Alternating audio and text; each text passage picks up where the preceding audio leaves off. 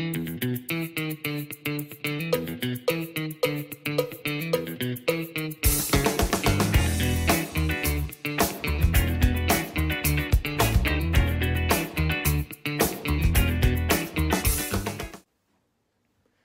家好，欢迎来到股气。今天我们要讲的议题是，我们可以透过哪些指标来找到下一个产业潜力股？那大家知道，最近台湾经济研究院二零二一年的预测，有关 GDP 的预测哦，在去年十二月底的时候，预测 GDP 是四点零一 percent，但是在今年，也就是这个月，他们新调了他们的 GDP 预测到五点零三 percent，整整多了一 percent 哦。那是为什么呢？其实最重要的原因就是因为台湾最近的股票在上涨嘛，那很多产业也实体这样在基本面上面有成长。那例如外销订单已经连续十三个月呈现正成长了。对，那以我们在做产业分析的来说，外销订单它是一个非常重要的领先指标，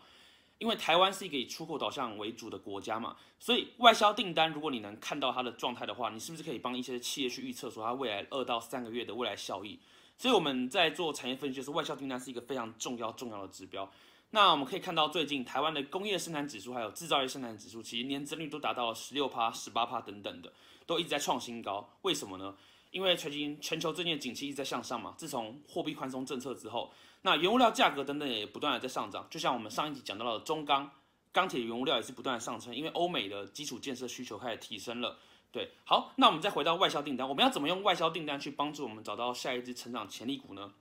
那我们先简单讲一下今年三月外销订单的变化。那今年三月它的年增率达到了三十三点三趴，然后。比去年的三月啊，同期的去年三月，整整多了一百三十四亿美金哦，非常多。所以也可以知道为什么最近很多台湾的股票疯狂的飙涨，不管纺织业啊，或是钢铁业啊，或是科技业啊，都疯狂上涨，其实就是因为这个原因。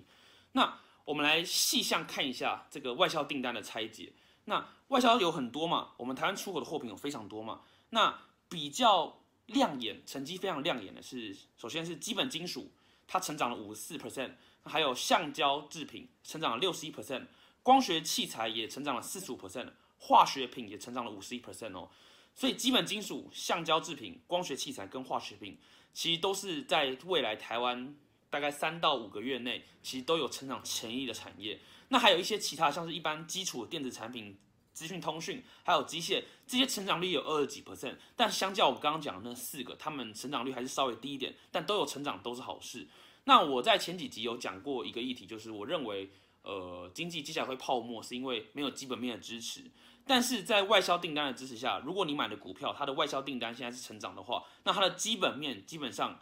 它是有在为它的上涨去做打底的，所以你就不用担心它可能是虚幻的泡沫的问题了。对，那现在唯一最怕的就是大家如果听到我现在在讲这个外销订单的年增率很高，然后就进去买的话。那其实不止我，很多外资还有很多其他 YouTuber 其实都会讲这些议题。那如果在因为这个议题之下，大家过度的投入，其实不管是有没有基本面值，它还是会有过月的情况。就像美国科技股很多是融入一些成长因素才一直上涨的嘛，对不对？那最近像今天二零二一年的四月五号，它也下跌了，是为什么？是因为它虽然有基本面的支持，但是价格跟价值还是有脱钩的情况，所以这点大家也要继续去注意。好，那我们今天的主题就讲在这里。那有任何问题或想讨论的，都可以在下方留言。好，谢谢大家。